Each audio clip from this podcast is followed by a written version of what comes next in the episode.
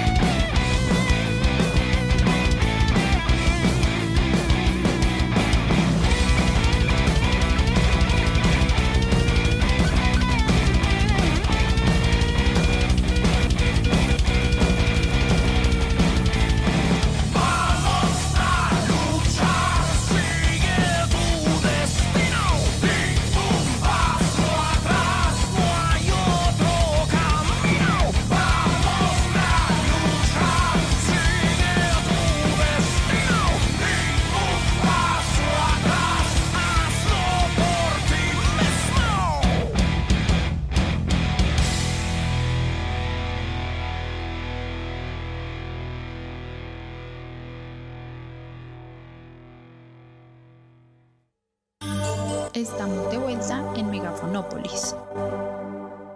Estamos de vuelta. Bienvenidos a este programa donde el territorio alza la voz. Doctor Byron Calvachi, queremos comenzar preguntándote cuáles fenómenos del cambio climático ya evidentes en Bogotá influyen en la pérdida de nuestro recurso hídrico son entre otros la desaparición de los páramos circundantes y su transformación ecosistémica, hoy altamente reducidos y alterados, invadidos por actividades agrícolas y ganaderas y disminuidos en su biodiversidad. De la misma manera, y siendo una situación altamente preocupante, se presenta la transformación de la estructura y la composición del suelo superficial, que está cambiando su condición arcillosa original de origen fluvio lacustre hacia un suelo endurecido y quebradizo que conforma en algunos casos una nueva condición morfológica y geoquímica que va convirtiendo las arcillas en arcillolitas y en consecuencia propiciando fenómenos como la subsidencia, que favorece el hundimiento sectorizado de áreas urbanizadas que según estudios se está produciendo en mayores proporciones hacia la zona centro-occidental de la ciudad, donde se hace ya preocupante. Esto porque el agua que almacenaban las arcillas ya no tiene la posibilidad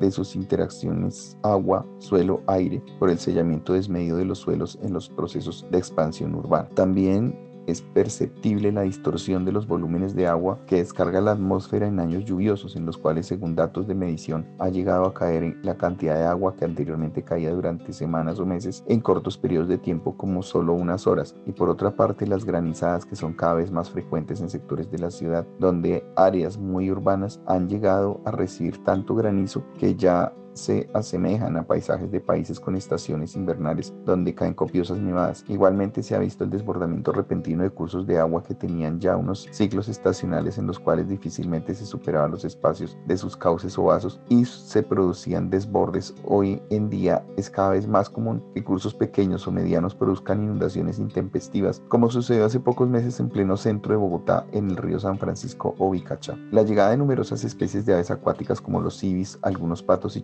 chorros que no eran propios de estos ecosistemas de montaña, sino que habitaban zonas más bajas. Hoy en día tienen poblaciones cada vez más numerosas, las cuales se han establecido ya de forma permanente en varios de los humedales de la ciudad. Y aunque no es un fenómeno que influya en la pérdida del recurso hídrico como otros que he mencionado, transforma las características ecológicas que eran típicas de los humedales en esta región del país y propician otros efectos no deseables que vulneran aspectos de la habitabilidad territorial, como por ejemplo el aumento del riesgo aviar para la aviación. ¿Qué significa la sostenibilidad hídrica en un contexto de ordenamiento territorial? Significa que el futuro de la ciudad se enrute hacia una gestión equilibrada entre lo urbano y lo ambiental del territorio y en particular del equilibrio hidrológico, es decir, que el agua distribuida en la región tanto atmosférica, superficial como subterránea, en todas sus expresiones como manantiales, ríos, humedales, quebradas y las mismas aguas lluvias, recuperen el equilibrio en sus volúmenes, sus caudales y su pureza en la mayor medida a lo que sabemos fue su condición primigenia, tal y como podemos hoy recuperar los ecosistemas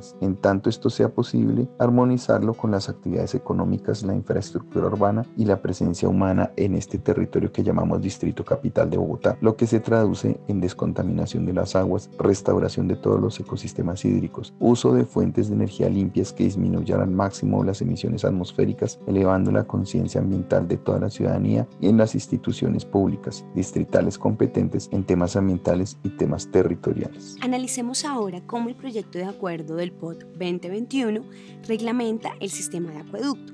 El artículo 179 determina que la sostenibilidad del recurso hídrico y el desarrollo urbano sostenible son el soporte territorial necesario para las dinámicas urbanísticas y la prestación efectiva del servicio público de acueducto a las personas y a las actividades antrópicas. En el marco de la sostenibilidad hídrica, de la recuperación ambiental de la cuenca del río Bogotá y del desarrollo urbano sostenible, el artículo 180 del proyecto de acuerdo del POT establece que el sistema de alcantarillado y tratamiento de aguas residuales responde a las necesidades de recolección, transporte y tratamiento de aguas residuales y lodos, siendo soporte territorial a las nuevas dinámicas urbanísticas y a la prestación efectiva del servicio público de alcantarillado sanitario. Importante es señalar que el parágrafo 1 del artículo 180 determina la posibilidad de desarrollar plantas alternativas de tratamiento de aguas residuales de carácter privado para lograr los objetivos de calidad hídrica en cumplimiento de la sentencia del Consejo de Estado del 28 de marzo del 2014 para el saneamiento del río Bogotá y el parágrafo 3 del mismo artículo 180 establece que que el alcantarillado pluvial de los planes parciales colindantes con humedales debe alimentar estos ecosistemas previo proceso de tratamiento primario para mejorar el caudal ambiental de los humedales y el sistema hídrico de la ciudad. Considerando que el tratamiento de las aguas residuales es fundamental en el marco de la sostenibilidad hídrica, queremos preguntarte, doctor Byron Calvachi, ¿Cuál es tu opinión sobre la posibilidad de desarrollar plantas alternativas de tratamiento de aguas residuales de carácter privado, teniendo en cuenta que la planta de tratamiento de aguas residuales Petar Canoas entrará en operación dentro de 5 o 7 años? Considero que la implementación de plantas de tratamiento no debe constituirse en la principal apuesta para tratar y mejorar la calidad de las aguas residuales urbanas. Son apenas una de todas las posibilidades que existen para este propósito y en mi opinión sería mejor, más efectivo y menos costoso aplicar un complejo conjunto de acciones para igual meta y estas incluirían entre otras muchas posibilidades la implementación masiva de SUDs, sistemas urbanos de drenaje sostenible a lo largo y ancho de toda la ciudad y la región de la sabana, la aplicación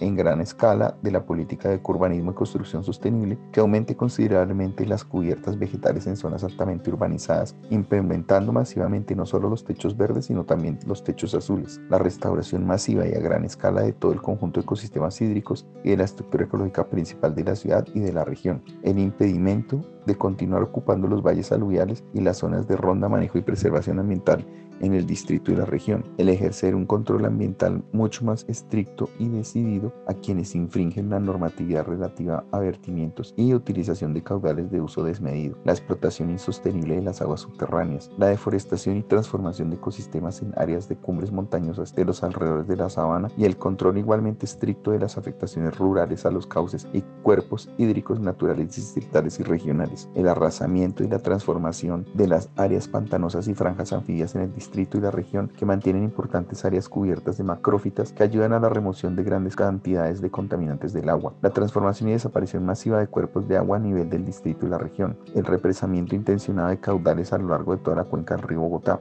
Las anteriores son solo algunas de las acciones que se podría potenciar para mejorar de forma natural la capacidad depuradora ecosistémica, a lo que se podría añadir tratamientos antrópicos, pero en una medida que no subestime las capacidades potenciales depuradoras del entorno natural y no sobreestime los resultados que se puede obtener mediante la construcción de una mega planta depuradora como sería la de Canoas. Doctor Rodrigo Mutis, ¿cuál es su opinión sobre estas medidas propuestas por la Administración Distrital para enfrentar y mitigar los fenómenos producidos por el cambio climático? Yo creo que hay un cambio positivo frente a la visión que se tiene sobre estructura ecológica principal y eso nos puede llevar a otra idea muy interesante que es la adaptación basada en ecosistemas. Es como por medio de los servicios ecosistémicos que nos proveen los ecosistemas, sean sumidores de carbono o sean incluso entornos resilientes hacia cambios en patrones climáticos, pues nos sirven estos ecosistemas. Entonces sí creo que hay una cosa positiva en esto. Creo que lo que ha cambiado, por ejemplo, en cambiar el nombre y la figura de protección que tienen los, los humedales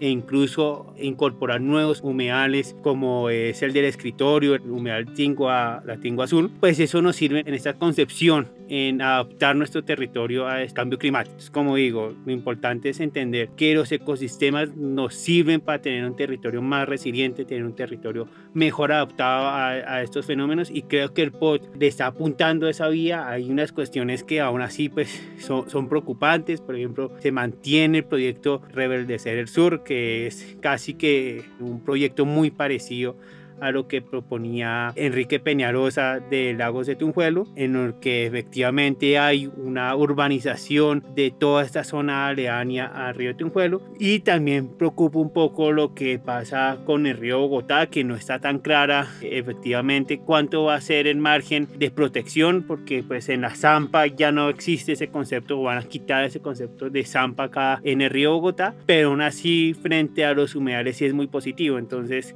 tenemos que mirar pues cómo podemos entender nuestra ciudad, nuestra ciudad como una ciudad anfibia en la que hay que proteger nuestros ecosistemas cercanos al agua y pues no solamente los humedales, que es muy importante, sino también los ríos, como he dicho, el, río Tunjuelo o el río Bogotá. Por ejemplo, también hay una concepción que tienen que seguir avanzando en eso, que es la de los conectores ecológicos. Hay una, por ejemplo, en el río Fucha, aún no es muy claro, pero pues si se mantiene y se trabaja la idea que el río tiene que también tener su zona de vegetación, su zona de vegetación riparia, que es también la que forma y mantiene el cauce del río, pues yo creo que se puede hacer también una cuestión muy positiva en eso, pero pues aún así toca desarrollar también este concepto. Rodrigo, ¿cómo Bogotá puede aumentar su disponibilidad ecológicamente sostenible del recurso hídrico? Bueno, ahí hay una cuestión que también pues, va a ser complicada, que este pod no lo toca y posiblemente nunca se vaya a tocar, y es cómo volvemos a rescatar nuestros ríos. Bogotá es una ciudad que tenía y tiene bastantes ríos urbanos. Lastimosamente los han venido o tapado, por ejemplo, como el caso de Río San Francisco, en que sabemos pues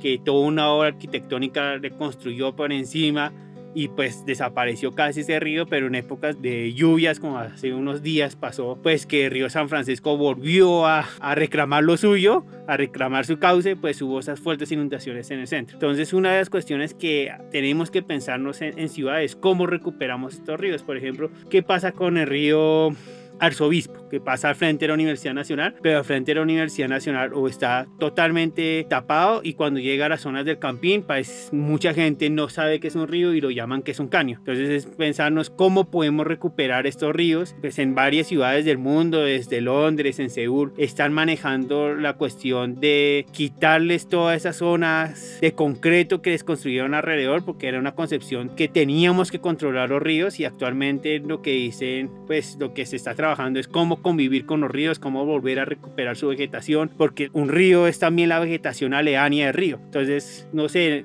una de las cuestiones que uno tendría que, que pensarse es que sería, sería bueno y favorable para la ciudad, por ejemplo, que el río San Francisco sacarlo del eje ambiental y tener una zona de vegetación alrededor del río para recuperar ese río o por ejemplo el río Arzobispo, que se alimenta incluso después el humedal Tibabuyes, pues tener vegetación alrededor de este río. Entonces una cuestión que tenemos que pensarnos, posiblemente no sea en este pod, pero yo sí creo que es una discusión que nos tenemos que dar como ciudad, es cómo recuperamos ese río y lo dejamos de llamar caños, porque eso es algo que pasa en casi todos los ríos de Bogotá que nos hemos tratado como caños y pues eso también se ve en el trato que les hacemos. O sea, es normal que tengan conexiones cerradas, es decir, que vayan aguas sucias esos ríos o que arrojemos basura o que hagamos una infinidad de cosas que no deberían hacerse con los ríos de nuestra ciudad. Entonces sí hay para tener y para entender que Bogotá es una ciudad, como he dicho, anfibia, pues recuperar todos estos ríos, quebradas y canales que tiene Bogotá. Bueno, muchas gracias a nuestros invitados. Recordemos que en el articulado de proyecto de acuerdo del POT hay avances significativos en la protección y conservación de la estructura ecológica principal, pero permanecen vacíos algunos puntos críticos, como por ejemplo la posibilidad de desarrollar proyectos, obras o actividades de la malla vial arterial en áreas superpuestas con áreas de reservas distrital de humedal. Somos Megafonópolis. Síguenos en nuestras redes sociales, Facebook, Twitter e Instagram como arroba megafonópolis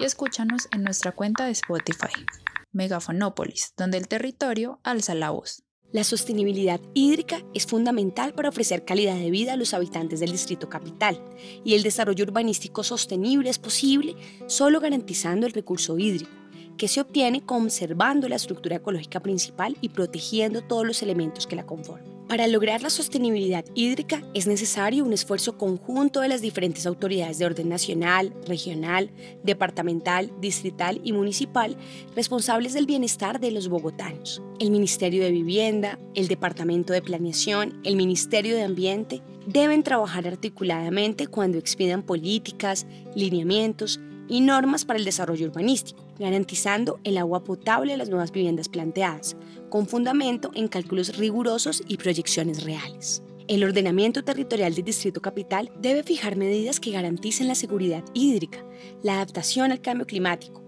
y la mitigación de sus efectos negativos sobre los ecosistemas y sobre todo debe cumplir las normas y no adaptarlas a intereses económicos. De esta manera llegamos al final de nuestro programa de hoy. Agradecemos a los y las oyentes y los esperamos en nuestro siguiente podcast. Abrazos y recuerden, somos Megafonópolis, donde el territorio alza la voz. Adiós. Somos un equipo interdisciplinario conformado por profesores, profesionales y estudiantes de posgrado y de pregrado de la Universidad Nacional de Colombia, donde algunos hacen parte del grupo de investigación Procesos Urbanos en Hábitat, Vivienda e Informalidad adscrito al Instituto Hábitat, Ciudad y Territorio de la Facultad de Artes. Nos enmarcamos en la misión de la universidad, en donde además de las labores de formación e investigación, también se participa en iniciativas de extensión e interacción con la comunidad, cuyo compromiso es contribuir a la solución de problemas de la sociedad a través de la generación de productos académicos, la discusión y el debate permanente con la ciudadanía sobre temas y problemas del territorio.